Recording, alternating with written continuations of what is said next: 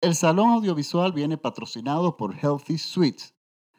¿Estás cansado de consumir calorías vacías cuando comes algo dulce? ¿O sencillamente eres intolerante al gluten o a los lácteos? Finalmente podrás quitarte ese antojo sin remordimiento con las irresistibles galletas, brownies y postres saludables de Healthy Sweets, elaborados artesanalmente con ingredientes 100% naturales y nutritivos, libres de gluten, lácteos o azúcar refinada, porque tu salud nos importa.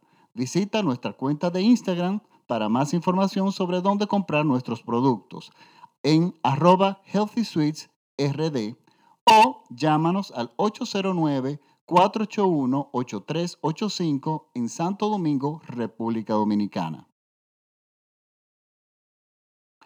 Muy buenas amigos, bienvenidos al Salón Audiovisual de Francis Poe. Yo soy Francis Poe y les doy nuevamente la bienvenida a mi espacio, un espacio donde yo hago recomendaciones de películas en plataformas digitales, pero recomendaciones de películas cuyos directores asumen el cine como una herramienta de arte yo difícilmente recomendaré películas de acción o películas ligeras, porque hay muchos críticos que hablan de estas películas y lo hacen muy bien y están muy empapados, pero no es por donde yo me voy. Yo fui formado por otro tipo, en otro tipo de cine y ese es el cine que yo quiero recomendar.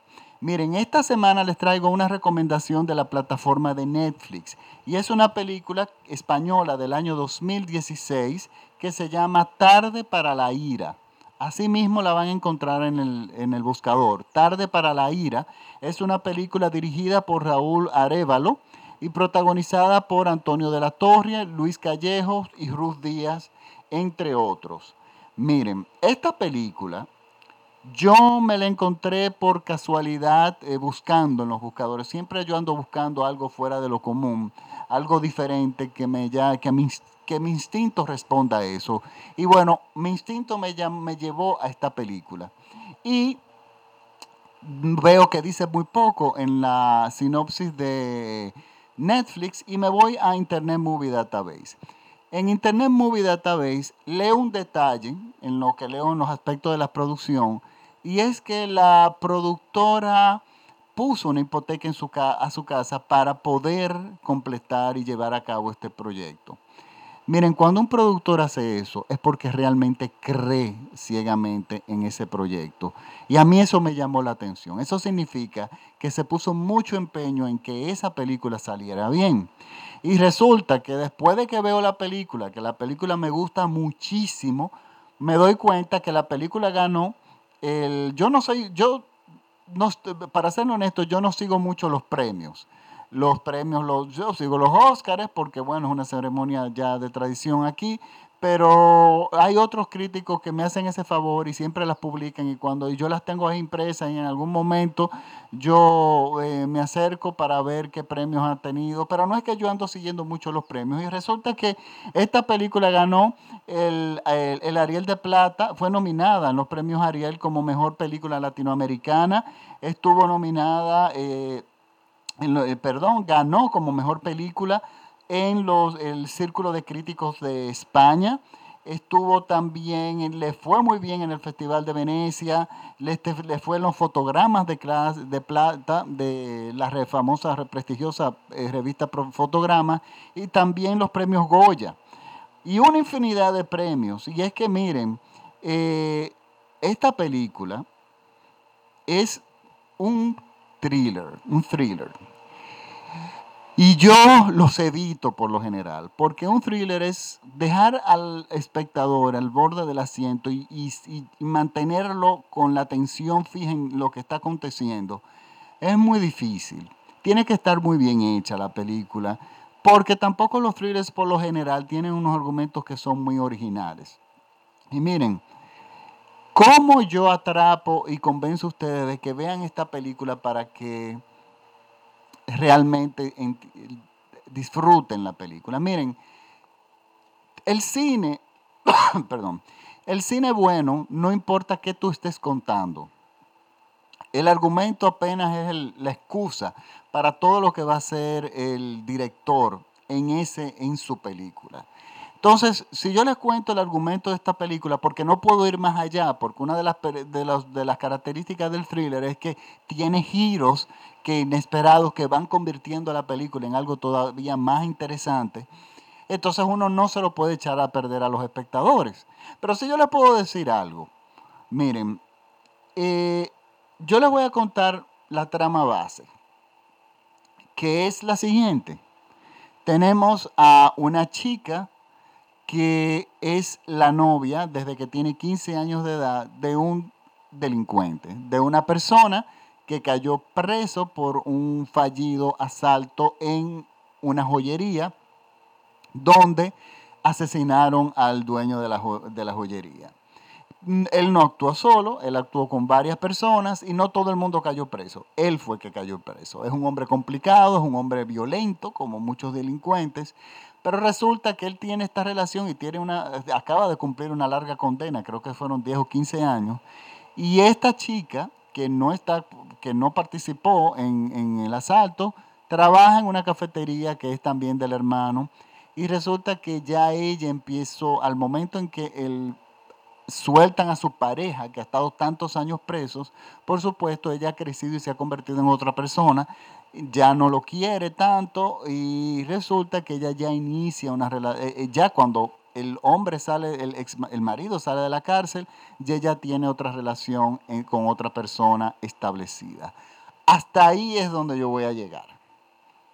¿Por qué? Porque esto pueden, ya usted se puede entender las diferentes, las cantidades de giros que puede tener la película que la hace interesante. Ahora déjame, déjenme decirle una cosa.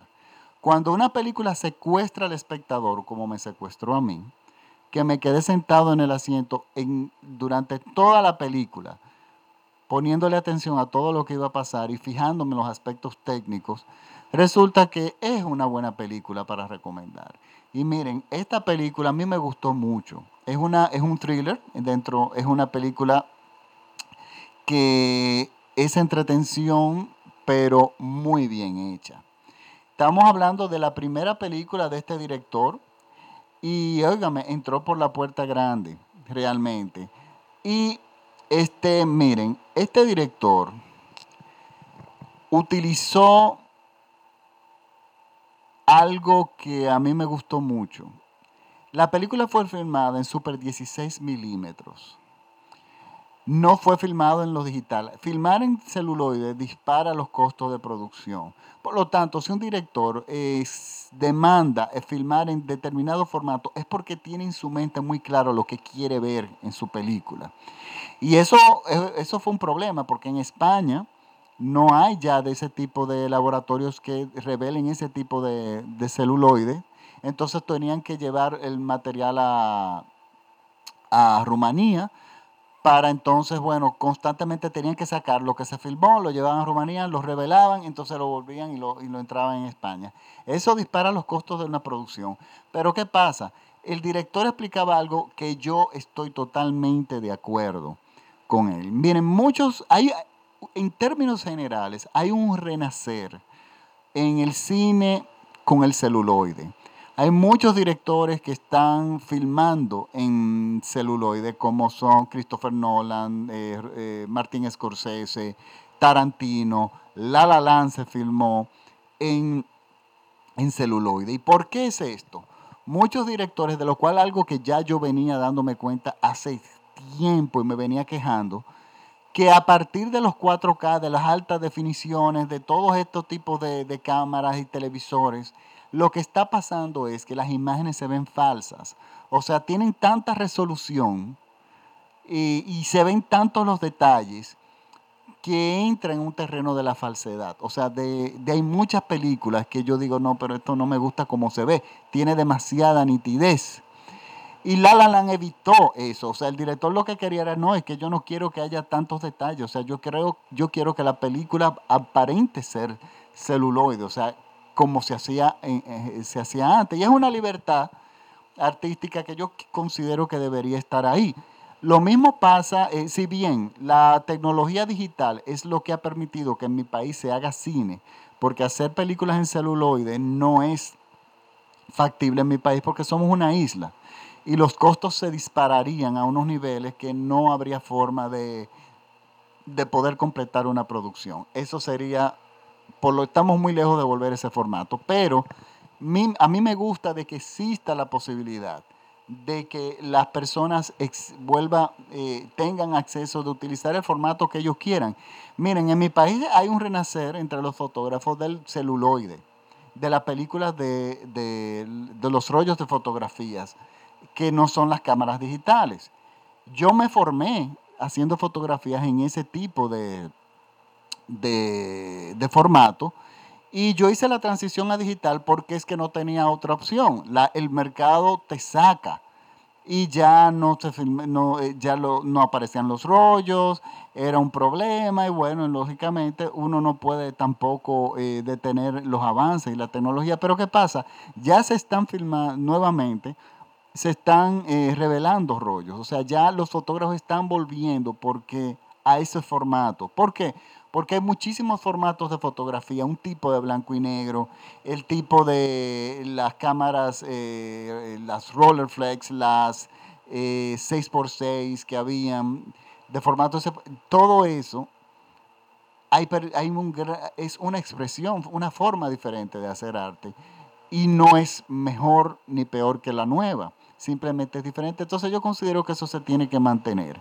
Entonces, esta película toma la alternativa de filmar en 10 super 16 milímetros, busca actores, tiene un guion muy bien elaborado, un, guion arriesgado, porque si los actores no entienden bien el papel, nos revelan la película por adelantado. O sea, pero no, todo está muy bien equilibrado. Es una película que les fue muy bien en el Festival de Venecia, las críticas fueron maravillosas.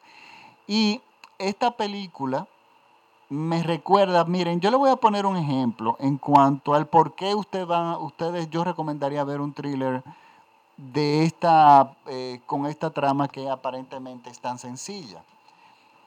Porque hay casos en que simplemente contarte la sinopsis de una película no va a despertar tu interés.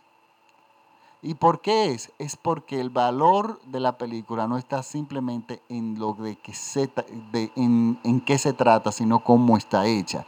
Y le voy a poner un ejemplo musical, porque yo siempre hago muchas analogías con la música. La quinta sinfonía de Beethoven, que todo el mundo conoce, es difícil explicarle a una persona qué tan maravillosa es. Simplemente diciéndole, bueno, es una sinfonía que tiene el tema dice para papá, para papá. Y es verdad, o sea, ese tema que eligió Beethoven para esa sinfonía es simple, es básico, es simplemente una excusa para todo lo otro que Beethoven nos presenta en la obra, que es lo que convierte en la obra en una obra maestra. Entonces, simplemente llevarnos por el para papán no es suficiente. La gente tiene que estar abierta a tener esa experiencia con los pocos datos, con los pocos datos que tenga. Y esta es una de esas películas. Y miren, esta es una película que le va a gustar a todo el mundo. Es una película de entretención. Yo no les voy a decir tampoco que es una obra maestra, pero miren, es algo diferente, muy bien logrado. Eh, es una película que está muy bien equilibrada y que también nos trata algo. Las consecuencias y te lo trata muy sutil, pero está latente ahí desde el principio. Y son las consecuencias de cuando los sistemas de justicia de los países fallan y no son justos. Las consecuencias que eso puede, eh, puede traer. Y esta película se, nos muestra sumamente bien. Por lo tanto, recuerden que el nombre de la película es Tarde para la Ira, una película española. Yo voy a poner el trailer en mi página de Facebook y espero que ustedes las disfruten. Yo me estoy adelantando un poco al podcast. y bueno, no, yo voy a intentar de que se, suba automáticamente el día viernes, porque yo voy a estar eh, fuera de la ciudad, pero yo creo que ya va a estar disponible el, viernes en, en SoundCloud, en iTunes, en TuneIn y en Spotify, que finalmente estamos ahí. Bueno, esta es mi recomendación de la semana. Es posible que yo le haga otro podcast eh, porque tengo un tiempo libre y hay una película muy buena de la que también quiero hablar, pero ya eso vamos a ver si lo puedo hacer mañana y para ver si se puede cargar el mismo viernes. O de repente yo cargo todo esto ya esta semana desde ya. Y bueno, ya veremos. Ustedes simplemente chequean Spotify o iTunes a ver finalmente cuándo yo me decidí a subir este podcast. Pero de preocúpese que va a ser el viernes o antes del viernes. Les doy las gracias por la sintonía y a los nuevos seguidores. Este, ah, una cosa, antes de que se me olvide. Miren, me han estado escribiendo eh, dominicanos alrededor del mundo, evidentemente, que les gusta, les gustaría que yo recomendara películas eh, dominicanas. Miren, el cine dominicano, yo, voy a, yo voy a complacerlo, pero lo voy a complacer de una forma diferente.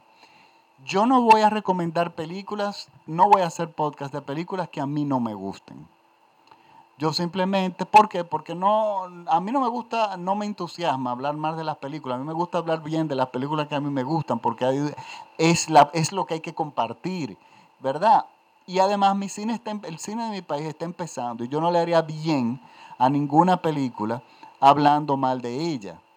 Eh, yo simplemente dejo que pasen porque las películas malas son necesarias en una industria porque generan trabajo, ingenia, los, el equipo, los equipos técnicos se van, van adquiriendo experiencias y así se va, se va trabajando hasta que se llegue a buenas películas. Y eso ha pasado aquí eh, relativamente en, mucho, en poco tiempo. Ya tenemos películas muy buenas dentro de una industria que es, está realmente en pañales. Por lo tanto, yo lo que voy a hacer es que cuando exista una, haya una película buena, que a mí me guste, que esté en las salas y de repente no está en las, eh, en las redes, eh, perdón, en las plataformas digitales, pues yo voy a hacer un podcast, eh, un podcast extra con esa película.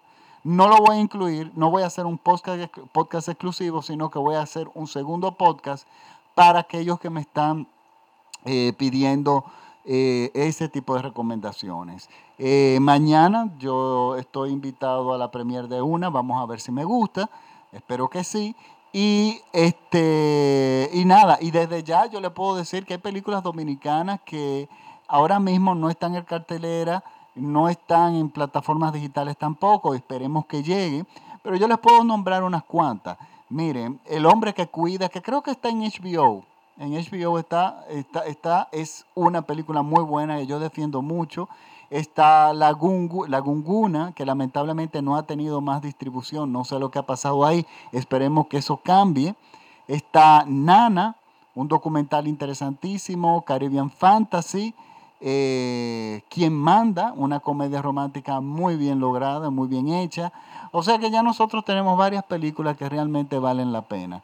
Por lo tanto, eh, yo para ayudar al cine dominicano voy a hacer eso. Voy a hacer podcasts cuando aparezcan de películas dominicanas que sean buenas, pero va a ser como un podcast bonus, o sea, un extra. ¿Por qué? Porque mi audiencia es de, todo el mundo y pues, lógicamente no, ellos no van a tener acceso mm, lamentablemente de ver posiblemente esas películas. Entonces yo tengo que entregarle un material a ellos. Entonces ahora sí me despido. Muchísimas gracias por su sintonía y nos vemos en el próximo podcast. Chao.